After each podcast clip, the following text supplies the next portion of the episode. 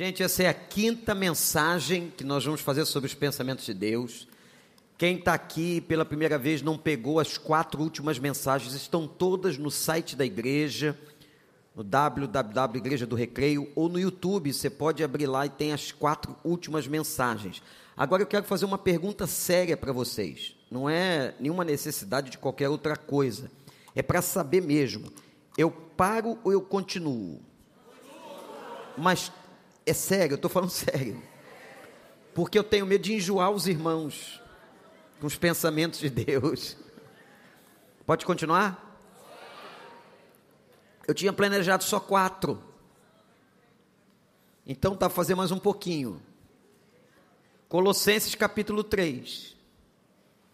Segura aí porque o negócio é pesado hoje. Você não pediu? Carta de Paulo aos Colossenses, capítulo 3, versículo 2. Mantenham o pensamento nas coisas do alto e não nas coisas terrenas. Ponto. Chega. Repete comigo, vamos lá, todo mundo lendo na NVI. O pessoal pode projetar aqui, deu tempo? Foi tão rápido. Dá para projetar? Então vamos lá. Podem ler.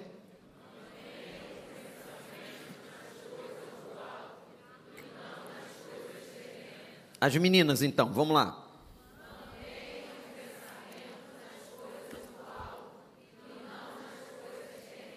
Meninos.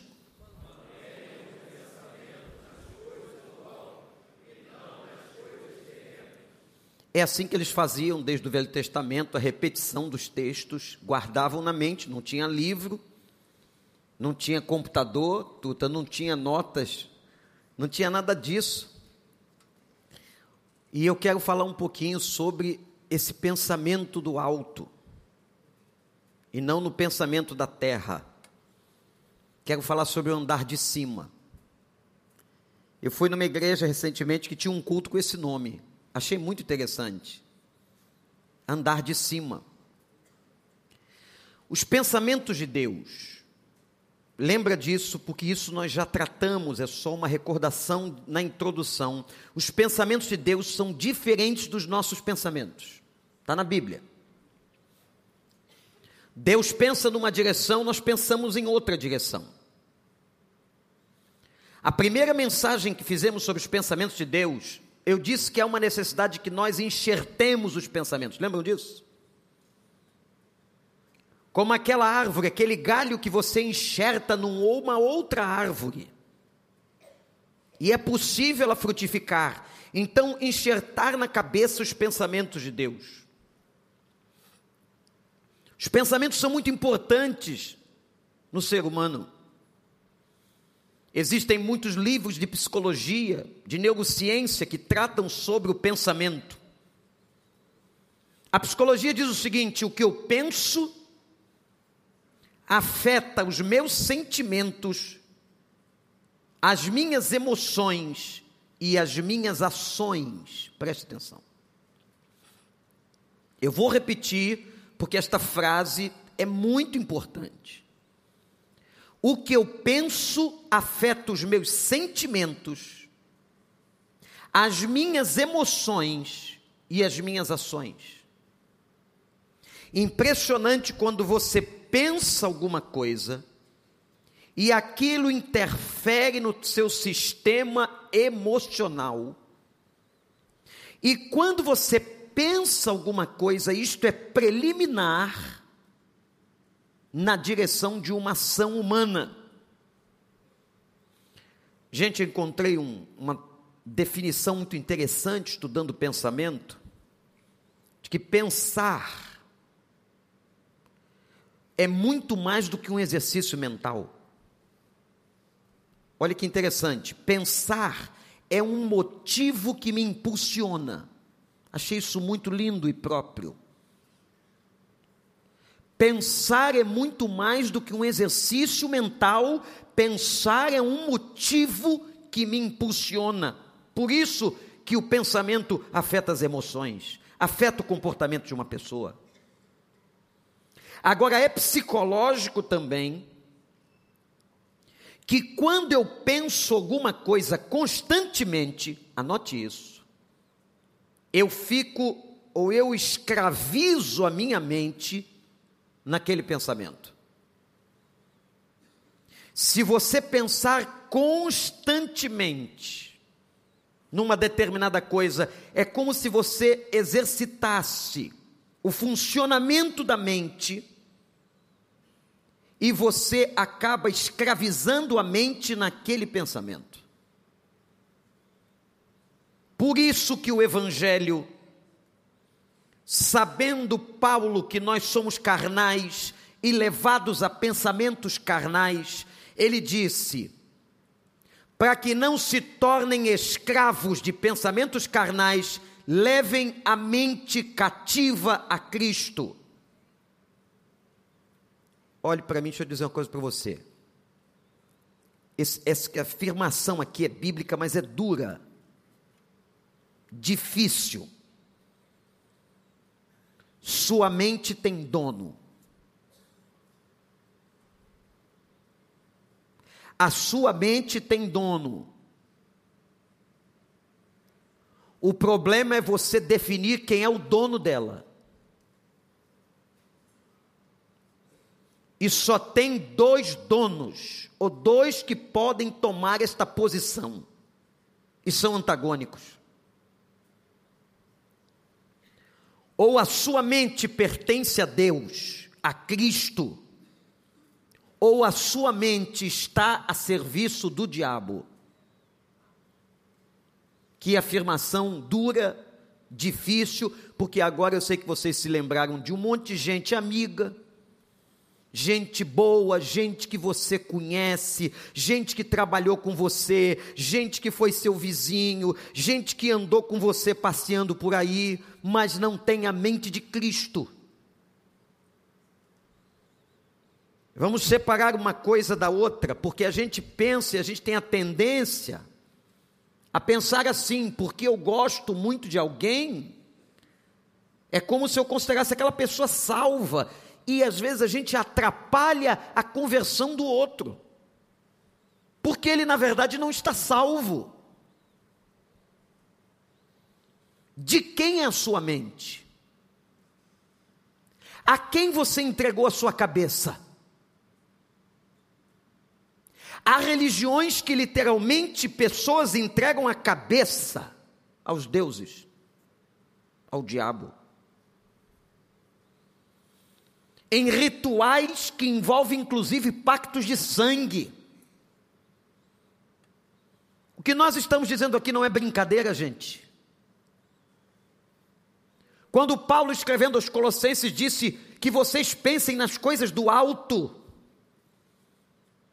é porque há uma seriedade muito grande sobre os nossos pensamentos. E a afirmação difícil que eu estou fazendo é difícil, porque eu tenho amigos, eu tenho parentes, eu tenho pessoas cuja cabeça, cuja mente não pertence a Cristo. E segundo a palavra de Deus, o próprio Jesus Cristo, Mateus 6:24, diz assim: a sua mente só pode ter um dono, ou a sua mente está em Cristo, ou sua mente está no diabo. Ninguém serve ao mesmo tempo a dois senhores. Ninguém. Ninguém pode servir a Deus ou a uma entidade, e ele se referia à entidade envolvendo dinheiro, que era Mamon. Os irmãos estão entendendo a importância do pensamento, da gente pregar sobre o pensamento. Nós estamos há cinco domingos consecutivos à noite tratando sobre o pensamento humano, de enxertar na nossa mente os pensamentos de Deus. Eu quero dizer algumas coisas, eu peço que você as anote no coração ou aonde você quiser, importantes sobre o que Paulo está dizendo nesse texto. Mantenham os pensamentos ou o pensamento nas coisas do alto e não nas coisas terrenas. Para você compreender o que ele está dizendo, você tem que ler todo o contexto do capítulo 3 de Colossenses. E Paulo começa o capítulo falando sobre o quê? Sobre a ressurreição dos crentes. Ele não diz que nós seremos ressuscitados, ele diz que nós já ressuscitamos. Aqueles que morreram em Cristo nasceram de novo em Cristo, vivem em Cristo, isto é, nós já temos pela fé a vida eterna, nós já temos pela fé a ressurreição. Louvado seja o nome de Deus. E porque já somos ressuscitados com Cristo, é o que ele diz no versículo 1, nós temos que procurar os pensamentos do alto temos que procurar as coisas de cima. Que lugar é esse? Que lugar geográfico é o lugar onde Cristo, onde Paulo está dizendo, pense nas coisas de cima. Onde é isso? Que lugar é esse, gente? O apóstolo Paulo explica o que está dizendo.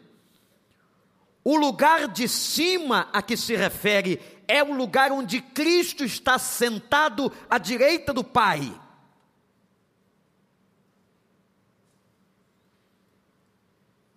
Ora, para que eu pense nas coisas de cima, olhe para mim. Eu estou pensando nas coisas que estão no lugar onde Ele está. E só tem um tipo de pessoa que pode pensar assim: o convertido. Um homem natural que não conhece a Deus, que não teve experiência com Jesus, que não se converteu a Cristo, não pode pensar nas coisas do alto, ele não entra nesse lugar. Os irmãos estão entendendo? Ele não adentra o lugar das regiões celestiais, ele não chega onde está o Senhor Jesus, à direita do trono do Pai. Mas você que se converteu, você que passou uma experiência com Cristo, você tem acesso pela graça, pelo sangue do Cordeiro, ao trono do Senhor, à presença de Jesus. Nós podemos pensar os pensamentos dele. Eu li uma frase, gente, tão forte, que quando a gente está preparando uma mensagem, a gente vai buscando quem entende de Bíblia mais que nós, né? E um homem de Deus disse assim: não existe cura material para um mal espiritual. Não existe cura material para um mal que é espiritual. Sabe o que significa isso?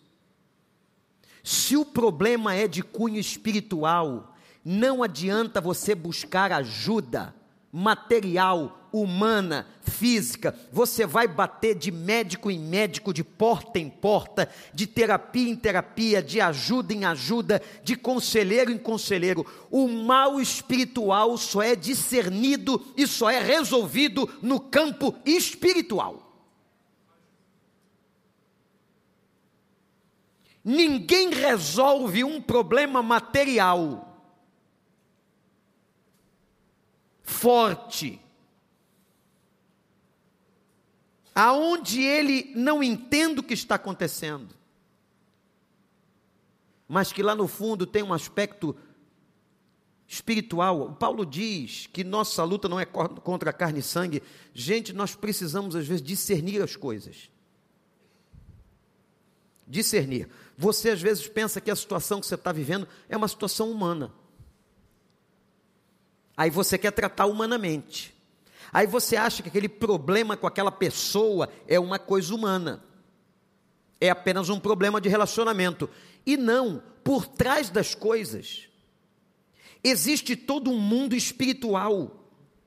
Existe toda uma malignidade espiritual que pode estar ali por trás. E para um problema grave espiritual, as questões espirituais só são discernidas espiritualmente. Não adianta buscar cura material aonde o problema é um mal espiritual.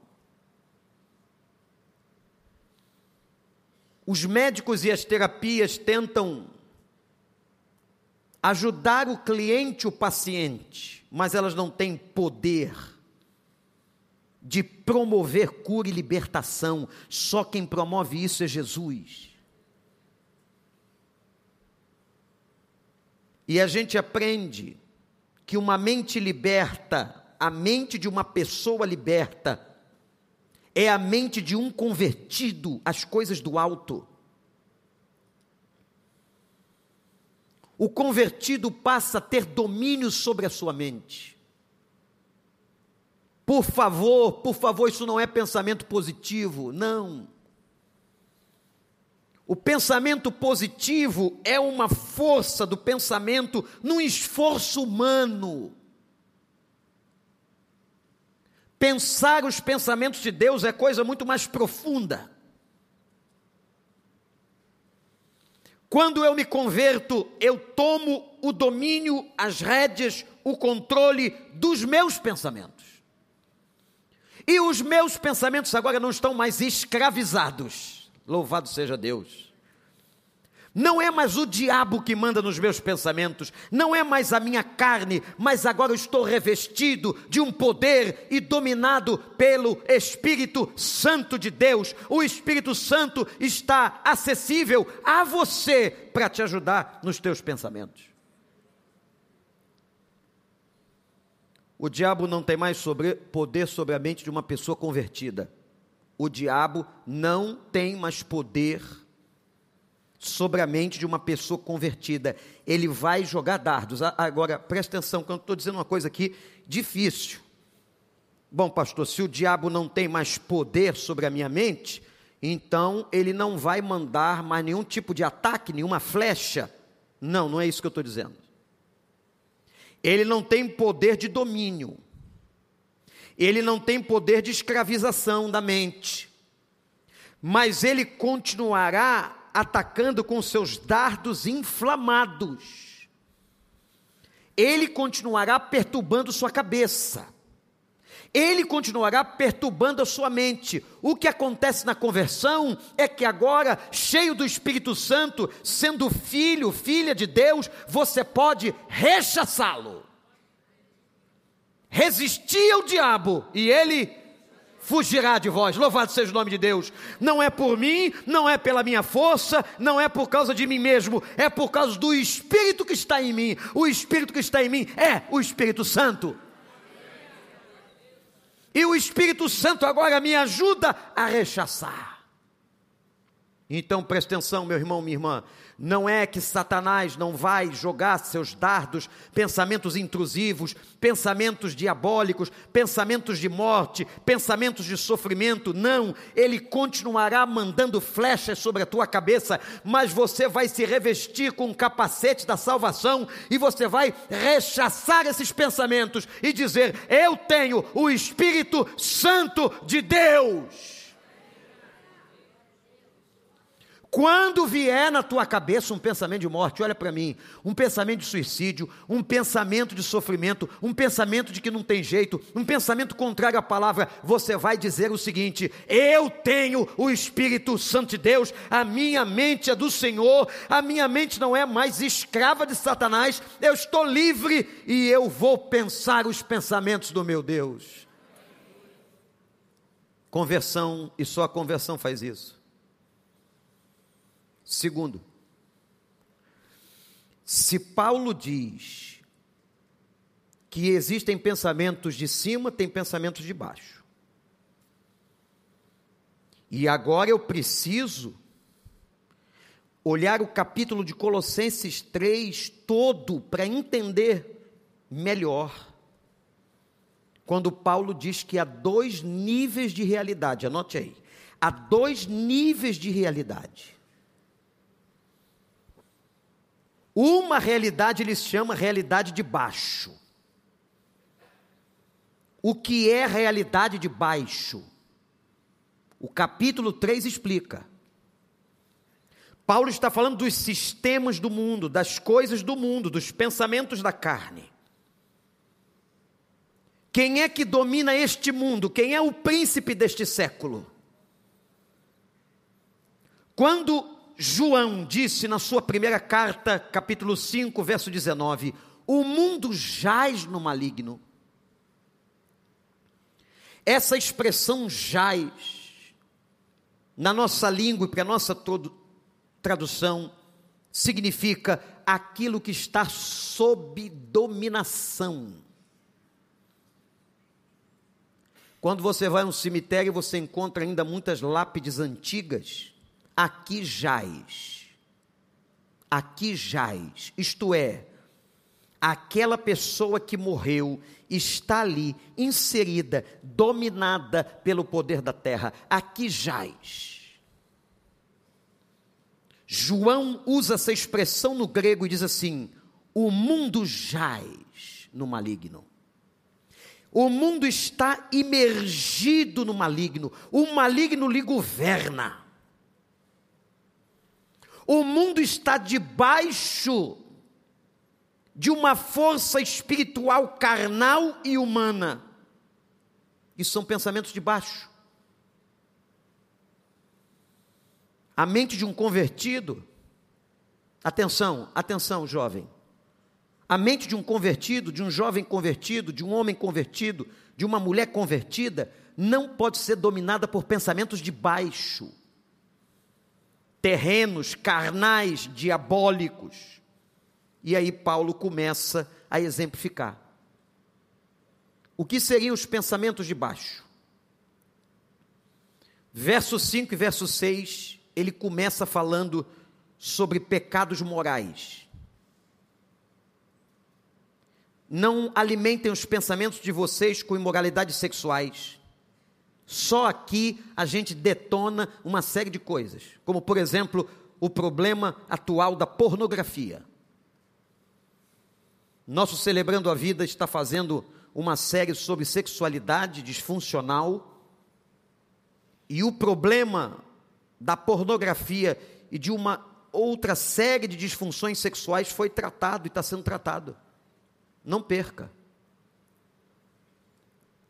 E aí Paulo começa a elencar pensamentos que são carnais, que são de baixo. Ele começa com os pecados sexuais, imoralidades sexuais, impurezas, desejos maus. Tudo isso habita em nós. Isso são pensamentos de baixo. Ele sai dos pecados morais e entra num pecado social, quando ele fala da ganância, dizendo a ganância é idolatria. E é interessante, atenção, que ele traz consequências para certos pecados diferentes de outros. Está na Bíblia, gente, eu não estou inventando nada. Pecados como pecados morais, imoralidades sexuais, impurezas sexuais, desejos pervertidos e ganância. Paulo ainda diz que ganância é como a idolatria, são alvos, são alvos da ira de Deus. E no versículo 5 ele diz assim: façam morrer tudo isso. Você acha que ser crente é fácil, né? Ser crente é vir na igreja cultuar, ser crente é ter uma Bíblia em casa. Ser crente é saber fazer uma oração. O negócio é mais embaixo, aliás, o negócio é mais em cima. O negócio é pesado. Porque o cristianismo vai trabalhar, pastor Clóvis, os pensamentos. Jesus trouxe um problema tão grande para nós, quando ele disse que os problemas do pecado não estão no ato em si, os problemas do pecado começam no pensamento. Sabe aquele lugar que ninguém entra na sua vida? O lugar que ninguém entra na sua vida, ninguém, é a sua cabeça. Eu sei que você daria tudo para entrar na cabeça de alguns, para saber o que está pensando, mas não pode. Mas é ali na cabeça que vem os pensamentos mais carnais e diabólicos, e Paulo diz assim, verso 5: façam morrer. Vocês agora que foram ressuscitados em Cristo, vocês que estão libertos, vocês que estão convertidos, façam morrer, porque senão, olha o verso 6. Por causa dessas coisas, que coisas? Imoralidade sexual, impureza, desejos maus, ganância por isso aqui é ganância por dinheiro. Por causa dessas coisas, verso 6, vem a ira de Deus sobre aqueles que vivem na desobediência. E ele ainda diz mais: essas coisas vocês fizeram no passado, praticaram no passado, agora tem que fazer morrer. Vida cristã é um negócio mais sério, é um negócio mais profundo, gente. É Deus trabalhando a mente do convertido. Você quer ter uma vida saudável em Cristo? Você quer? Quem é que quer ter uma vida saudável em Cristo? Então tem que trabalhar os pensamentos. Tem que colocar para fora esses pensamentos que provocam a ira de Deus. Olha, eu não sei explicar, não tenho profundidade para isso. Como é que essa ira se manifesta? Pastor, uma coisa que eu posso estar passando, pode ter sido Deus que na sua ira deixou eu passar? Pode. Mas o problema é você e ele, eu não tenho nada com isso. Eu só estou pregando. Tem coisas que acontecem na nossa vida que são manifestações do desagrado de Deus.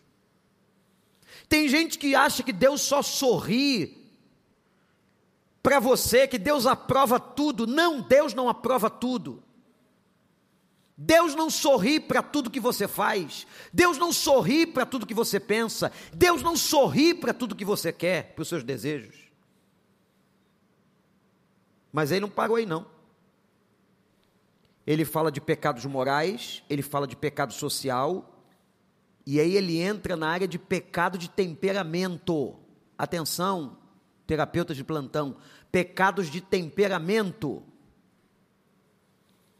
ele diz que todos esses pecados, esses pensamentos têm que ser arrancados. Tudo isso nasce na cabeça, começa na cabeça, antes de se tornar uma ação.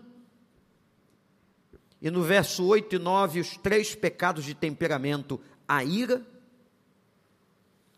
pessoas que se iram e a ira se estende, isso é carnal, isso é de baixo, isso é humano isso é diabólico. Não deixe o sol se pôr sobre a sua ira. Outro pecado de temperamento, ele fala da indignação, pessoas que ficam indignadas ao ponto de pecarem. Outro pecado de temperamento é a maldade, pessoas que fazem coisas de vingança aplicando maldade sobre a vida de alguém. Paulo diz assim: não pensem nessas coisas, não pense em maldade, não pense em ira, não se indigne. Então veja que eu estou classificando os pecados. Primeiro foram pecados morais. Repete comigo: pecados morais. Depois ele fala de um pecado social que é a ganância pelo dinheiro. Depois ele fala de pecados no temperamento. E ele fala, em quarto lugar, de pecados da língua. Eu sei que aqui ninguém tem esse pecado só na igreja dos outros, mas presta atenção que eu tenho que pregar. Maledicência, linguagem indecente e mentira. Todas essas coisas, diz Paulo, são coisas do homem velho, são pensamentos que vêm e tudo começa no pensamento. Eu tenho que tirar isso da minha cabeça. Eu tenho, olha o verso 9, que me despir do velho homem. Todos esses pensamentos que geram ações de indignidade, ações sexuais, ações de ganância, ações de mentira são pensamentos de baixo. Então, olha para mim: tem pensamentos de baixo e pensamentos de cima. Nós estamos falando primeiro dos pensamentos de baixo. E aí, Paulo diz assim: vocês precisam pensar nas coisas de cima. De onde? Da estrela, de Marte, de Vênus? Não. De onde Cristo está sentado à direita do Pai. Aleluia. Vamos para outro nível. Se existem pensamentos de baixo, o que são pensamentos de cima? O que é pensar no segundo andar? É pensar onde Cristo está sentado nos lugares celestiais. Pensar de cima é pensamento de Deus. É esse que eu quero. É esse que o cristão tem que fazer. E Paulo diz uma coisa linda no versículo 10. Os pensamentos do novo homem, as coisas do novo homem estão sendo renovadas. Sabe o que Deus está fazendo com você? Ele está todo dia, todo dia, melhorando você. E você está melhorando de glória em glória, de glória em glória, até se tornar dia perfeito. Louvado seja o Senhor. O que significa pensar nas coisas do alto? Aí ele apresenta do verso 12 a 15, explicando pensamentos que são de cima, que vale a pena, que são de Deus. Uma mente convertida tem que ter esse tipo de pensamento. Ele enumera aí, está na sua Bíblia: compaixão, ter compaixão pelas pessoas, bondade, ser bom para com o outro, humildade, ser humilde, ser manso. Ontem nós estávamos treinando a turma da recepção, a gente falou muito sobre a mansidão no estacionamento. Oh, glória! Naquele retorno que tem ali, ó oh, Senhor, tem misericórdia. O cara saiu do culto. O espírito de mansidão vem do alto. O espírito de humildade vem do alto, é pensamento alto, bondade é pensamento alto, compaixão é pensamento alto, paciência. Você acha que eu não quero furar a fila ali? Também quero. Já furei? Claro. Você esperava que eu mentisse? Para que eu vou arrumar outro pecado? Mas eu tenho sensor no carro. É porque ele não dirige ainda aqui e fica assim: pai vai entrar aí? E se alguém da igreja vê a gente, eu acelero, né? Vamos para o outro. Filhos, repreendam seus pais no Senhor, porque isso é agradável. Está na Bíblia, não. Estou inventando aqui um negócio. A gente, às vezes, por falta de paciência, de mansidão, de bondade, perde a oportunidade de pensar com as coisas do alto. Tem outra coisa aqui, olha para mim que essa é sensacional como pensamento do alto. Suportar uns aos outros, misericórdia. Eu fui estudar o que é suportar uma pessoa. E a melhor explicação que encontrei é a explicação de um elástico. A borracha do elástico, ela tem uma competência e uma limitação, mas ela vai esticando, o elástico fica muito maior do que ele é. É isso que significa traduzindo a palavra suportar. Então, quando você tiver aquela vontade humana, eu vou matá-lo, eu vou mandar ele passear em Niterói, eu vou alguma coisa, estica o elástico. suporta ele, suporta, suporta, suporta.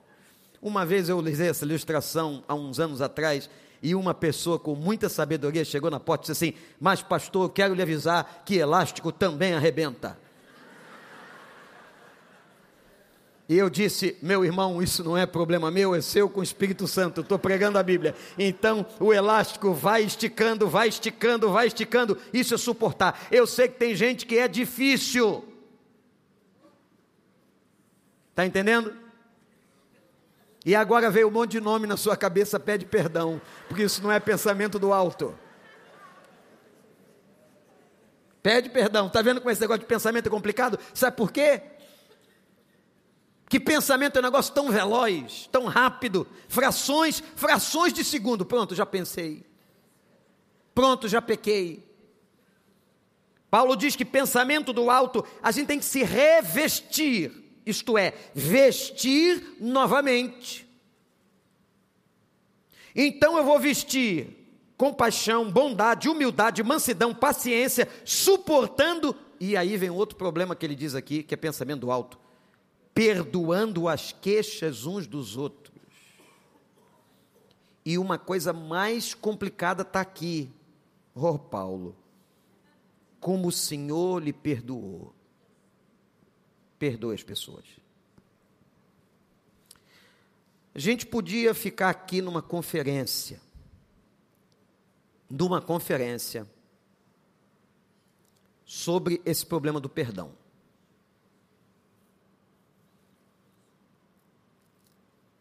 Perdoar alguém é coisa do andar de cima.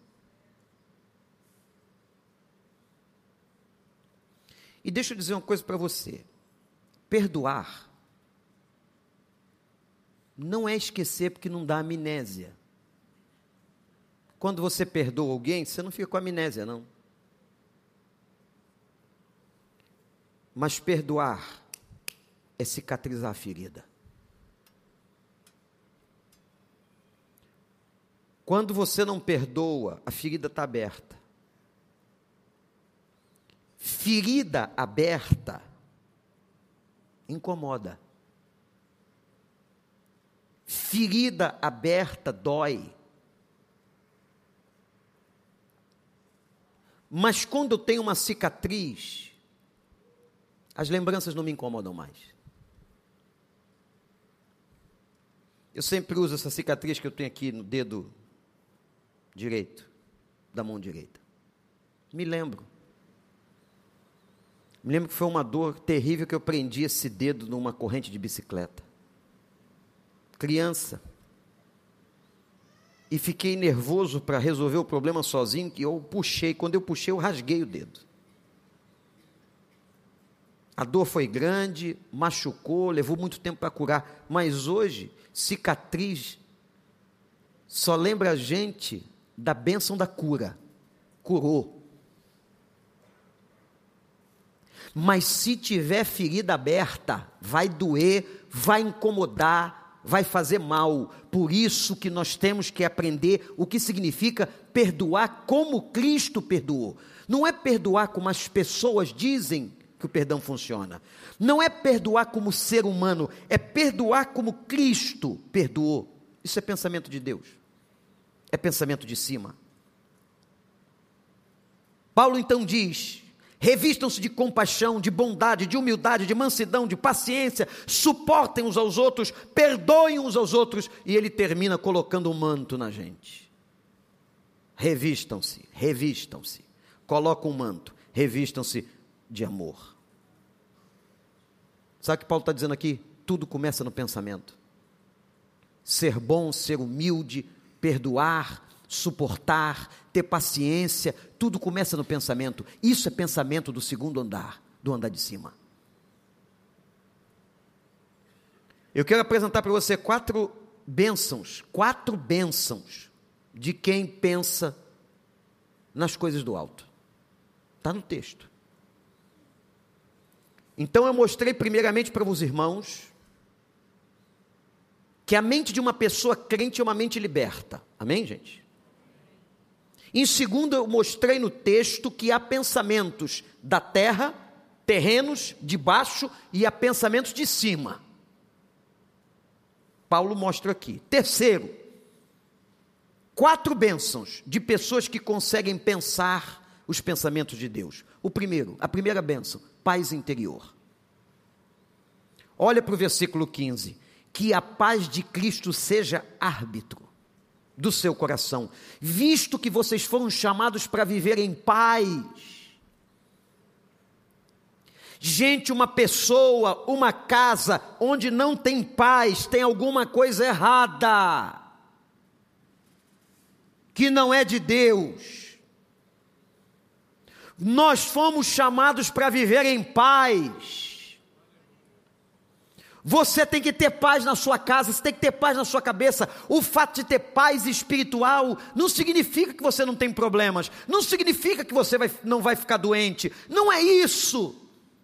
Mas até o adoentado, o que tem crises, o que perdeu o emprego, ele, se estiver em Cristo, ele vai experimentar uma paz que excede todo entendimento e a paz que excede todo entendimento guardará os vossos corações em Cristo Jesus. Aleluia. Na hora de você decidir, sabe quem vai decidir para você? A paz. Ah, minha gente. Quantas pessoas escolhem o caminho da guerra? Sobre vocês que estão entrando na justiça por qualquer razão, leiam a carta de Paulo que manda você abrir mão, sofrer o dano, para que você não perca a sua paz, a gente brigando por qualquer coisa. Eu não sei porque que eu estou dizendo isso, mas o Espírito do Santo sabe por quê. Nada é mais importante do que a sua paz. Viver em paz vai evitar aquele infarto do miocárdio, aquele AVC, precoce, o agitar daquelas células cancerígenas. Nós fomos chamados para viver em paz. Viver em paz é saúde, gente. E na hora de tomar uma decisão, tome a decisão pela paz. Se isso aqui vai me dar paz, então eu vou por aqui. Se isso aqui não vai me dar paz, abandona.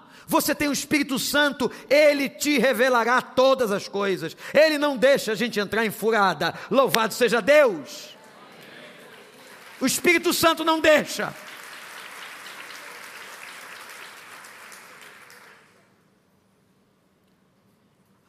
Viver em paz é uma bênção para quem obedece, para quem está no andar de cima. E sabe o que, que Paulo diz aqui da paz? Tem uma palavra, pastores, muito interessante, que é a palavra: a paz guarda a mente. A palavra aqui é froheim, termo militar grego. Como um soldado em cima de uma torre de vigia, que ficavam nos muros da cidade, guardando a cidade. Sabe o que está dizendo aqui? A paz é como um exército que guarda a mente e as emoções de uma pessoa. Que coisa linda. Mas só é possível para quem vive no andar de cima. Se você vive com os pensamentos carnais, ira, indignação, confusão, ganância, imoralidade, você não vai ter paz. A bênção da paz, que guarda todo entendimento, é uma bênção para quem pensa nas coisas do alto. Segunda bênção é gratidão. Uma pessoa que pensa as coisas do alto, ela está sempre dizendo assim: graças a Deus. Gente, vamos aprender a dar graças a Deus. Quem dá graças a Deus não tem tempo de reclamar.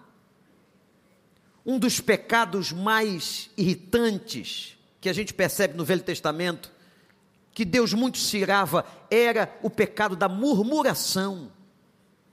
Pare de murmurar, pare de reclamar, aprenda a dar graças. Sua vida não está nas mãos de Deus, você não é salvo, você não tem o Espírito Santo, tudo não coopera para o bem, então, graças a Deus.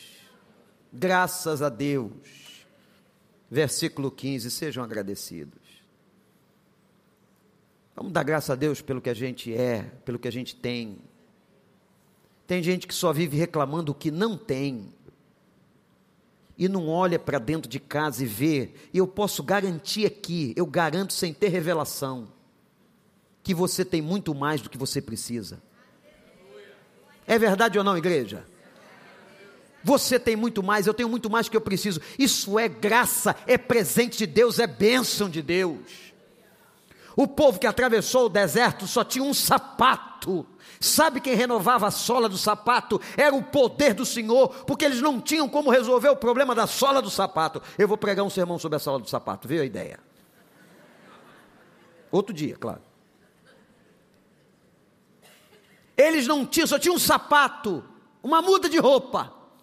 E sabe o que a Bíblia diz? E o Senhor renovava tudo aquilo. E quando eles tinham fome, mandava maná do céu. Olha, tem tanto maná na tua geladeira, na tua dispensa. Você tem dinheiro na conta para comprar. Dê graças a Deus.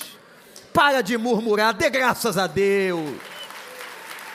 Você está trabalhando, dê graças a Deus. Está com saúde, dê graças a Deus. Porque se não tivesse com saúde, não estava aqui. Estava lá no hospital, numa cama, sofrendo, chorando, a gente orando por você aqui. Mas dê graças a Deus. Tem um menino da nossa igreja, membro da igreja. Ele tem problema nos membros dele, ele já deu testemunho para a nossa juventude, sai por aí, tem não sei quantos mil seguidores. O menino vive rindo, vive posicionado. Ele chega no culto de jovens, alguém bota ele para cima. E você acha que ele se intimida, que está numa cadeira, todo atrofiado? Nada disso. Outro dia, ele pilotando a cadeirinha dele, chegou do meu lado. Fez uma manobra fantástica e colocou a cadeira na posição que ele queria. Cara, que autoestima, que menino para cima. O jovem podia estar tá reclamando, podia estar tá amaldiçoando, podia estar falando qualquer outra coisa, ele está ali glorificando, ele está compartilhando, ele está vivendo o Evangelho, ele está cantando louvores a Deus, ele está orando com a juventude, ele está pregando a palavra com a sua vida.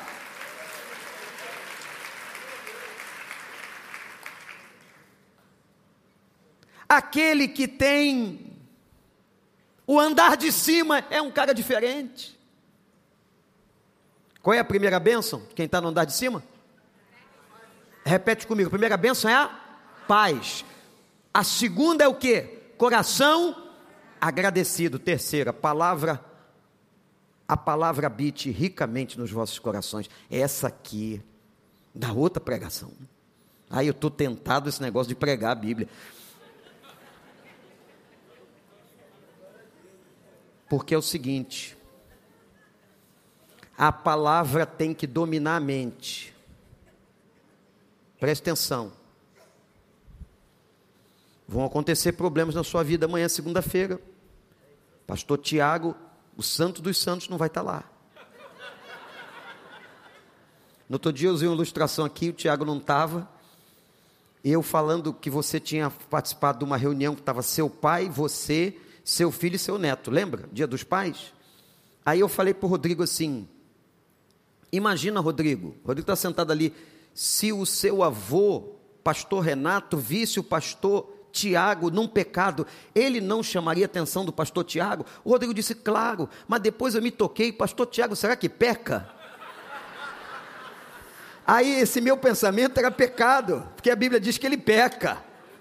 Mas ele parece que não peca, mas ele peca. Não peca, pastor?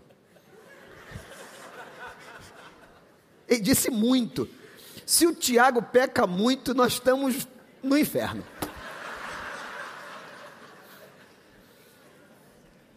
O negócio está ruim. Amanhã vai acontecer um negócio com você. Amanhã você vai ter uma dificuldade no trabalho. Amanhã você vai ter um problema com alguém. Como é que você vai se defender? Você tem que pensar a Bíblia, pensar a palavra imaginar a palavra, recitar a palavra. O Velho Testamento, as pessoas faziam isso o tempo todo. Escondi tua palavra no meu coração para não pecar contra ti. Vamos lá, repete comigo. Escondi tua palavra no meu coração para não pecar contra ti. Eu me lembro do pastor Ivênio, quando vinha fazer conferência, adorava cantar essa música. Mas eu não tenho audácia do pastor Clóvis, não vou fazer isso escondi tua palavra no meu coração para não pecar contra ti. Começa a recitar a palavra. Aí vem um negócio que você não está concordando, você diz assim: o Senhor é meu pastor e nada me faltará. O cara te ameaçou de desemprego, o Senhor é meu pastor e nada me faltará. Deus vai me sustentar. Aí você está se sentindo ameaçado, com medo de alguém. Aí você vai lá e diz assim: aquele que habita no esconderijo do Altíssimo, a sombra do Onipotente descansará. Mil cairão à direita, dez mil à tua esquerda, e você não será atingido. Começa a falar a Bíblia. Quanto mais você falar a Bíblia, mais o diabo corre. Mais ele vai ter dificuldade de atingir tua mente. Que a palavra de Deus habite abundantemente ao ponto, vejam isso, olhem para mim, olhem para cá. A Bíblia vai encher tanto a sua mente, tanto a sua mente, vai encher tanto a sua mente, que ele diz assim: Paulo diz assim, e vocês irão ensinar, vocês irão aconselhar com sabedoria, vocês irão cantar a Bíblia. Você já pensou? Eu estou com um americanozinho lá em casa, menino de Deus, amo tanto. Sete anos foi uma bênção para mim, minha família, para o Gabriel. Cadê o Daniel? Cadê Daniel? Tu está onde? Levanta aí. Esse menino, fica aí, eu quero que vocês fiquem, eu quero te honrar. Esse menino é um menino de Deus. Se você chegar perto dele, você sente nos poros do garoto. Eu queria que você aplaudisse esse garoto aí. Tem 19 anos. Vai ser aviador nos Estados Unidos, é americano, mas fala português. Pode conversar com ele que ele fala português melhor que muito brasileiro. Quando você enche, aí hoje a gente estava vindo. Daniel quer comer alguma coisa agora de tarde? Pastor, estou cheio. Estou satisfeito. Quando você está cheio, está satisfeito, aquilo vai saindo de você. Quando você encher tua mente com a palavra, refutando o diabo, refutando os pensamentos malignos, refutando os pensamentos intrusivos, você então passa a colocar a palavra para fora, ela vai transbordando, aí você vai ensinando, você vai aconselhando mutuamente as pessoas, você vai ensinando com sabedoria e você passa a cantar. Cantar a Bíblia. Aí Paulo diz: está aí, ó, tá é só ler. Você vai cantar salmos, hinos e cânticos espirituais. Olha, tem para todo mundo, para os mais velhos e para os mais novos, viu, Silviano? A gente pode cantar hinos, salmos e cânticos espirituais. Que na casa dele é assim: ele canta salmos, a Beth canta cânticos espirituais. É o mesmo peso. Os salmos são mais antigos, é coisa de 3 mil anos, mas ele canta. Tem gente que gosta, não tem pecado nenhum, eu adoro também. Nós temos um culto aqui só de hinos, nós usamos os hinos. Às vezes chega uma pessoa com um pedido, pastor, pode cantar aquele hino? Pode cantar o hino, só que não sou eu que faço isso. Existem ministros na área de adoração que cuidam dessa parte. Então eu já estou aqui até mandando um recado, por favor, não venha com um papelzinho pedindo para cantar o hino tal, porque eu não tenho esse poder. Às vezes até tem. Isso não é pecado, né, Tanta? Mas quando você está cheio da palavra, você transborda a palavra. E você canta a palavra. Que a palavra de Deus habite ricamente em vocês. Isso é coisa do andar de cima. Quem está no andar de cima? Quais são as bênçãos? Primeira foi a primeira foi paz. A segunda, gratidão. A terceira, a palavra habite de qualquer jeito? Não, diz assim, ricamente. Mas ninguém pode se defender com a palavra se não lê a palavra, né? Se não busca a palavra. A quarta e última benção. Tudo que você faz, se estiver você no andar de cima, será feito no nome dEle. Uau, estupendo, maravilhoso. Quem tem pensamentos no andar de cima, suas palavras, suas ações são abençoadas, glorificam a Deus e abençoam. Você já pensou o dia que você estiver nesse nível espiritual, que eu estiver nesse nível espiritual, que tudo que a gente fizer, Pastor Gustavo, faz em nome dele? Aí eu trabalho em nome dele.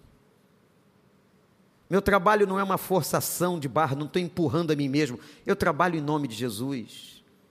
Se eu vou lavar uma louça em nome de Jesus, se eu vou andar no meu carro, eu vou andar em nome de Jesus. Por quê? Porque os meus pensamentos estão nele, eu estou no andar de cima, eu saí daquela carnalidade, eu ressuscitei com Cristo, meu pensamento foi transformado, eu não sou mais escravo de, do diabo, eu tenho poder sobre o meu pensamento, porque o Espírito Santo me protege e a paz de Cristo montou guarda na minha cabeça. Que milagre! Eu quero terminar perguntando se você quer manter os pensamentos no andar de cima ou no andar de baixo. Só que eu vou terminar com um detalhe do texto, porque os detalhes são poderosos. Verso 2: Mantenham o pensamento nas coisas de cima. Mantenham.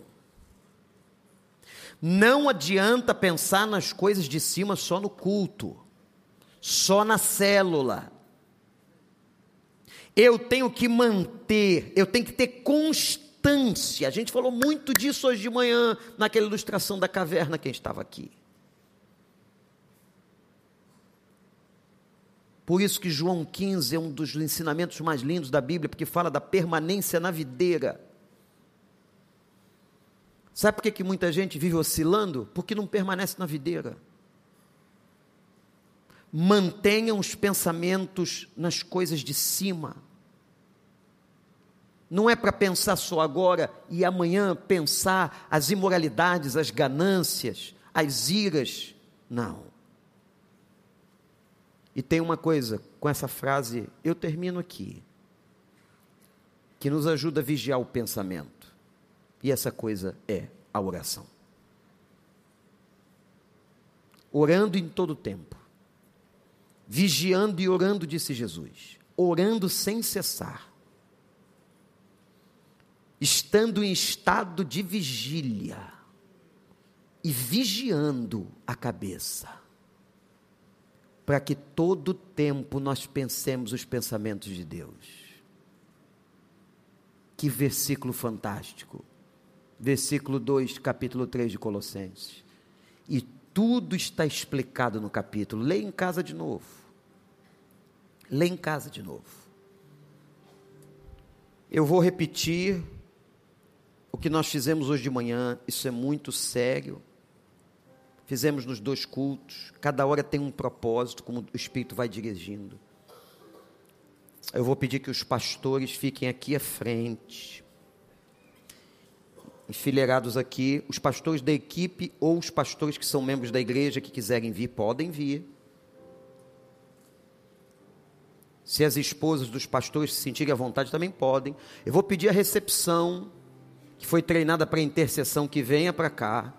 A intercessão. Igreja, fique em pé. O ministério de oração pode também vir aqui. Ministros da igreja, olha aqui, fiquem aqui. Recepção pode tomar esse canto aqui. Tem muita gente para lá. E... A dona Rita, fica aqui, dona Rita, fica aqui. A senhora abriu uma ala nova. O pessoal da recepção pode vir para cá do lado da dona Rita. Quem está do lado de cá, está do lado de cá. Quem está do lado de lá, isso. Eu queria que você, agora, em nome de Jesus, fechasse seus olhos, orasse.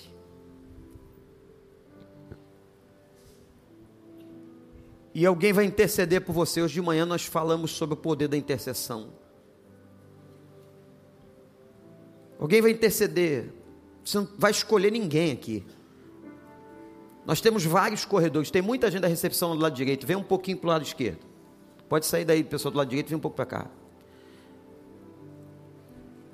Mas eu queria que, quem sabe todos, mas que você viesse aqui e um intercessor, um pastor, um líder que está treinado para isso, vai orar pela sua mente. É como se você fosse entregar a mente a Deus e dizendo: Senhor, eu te entrego. Pode sair do lugar, quem quiser, não precisa escolher, porque todos são servos de Deus. Escolhe uma pessoa, ou chega perto de uma pessoa, não precisa escolher, e coloque e diz: Ore por mim. Essa pessoa vai orar pela tua mente, vai orar pela tua cabeça. Pode sair. Isso. Ninguém constrangido. Tem muito intercessor aqui, muitos. Pode sair muita gente. Achem uma pessoa que está disponível. Quando ela terminar, ela sai, você sai e vem outro.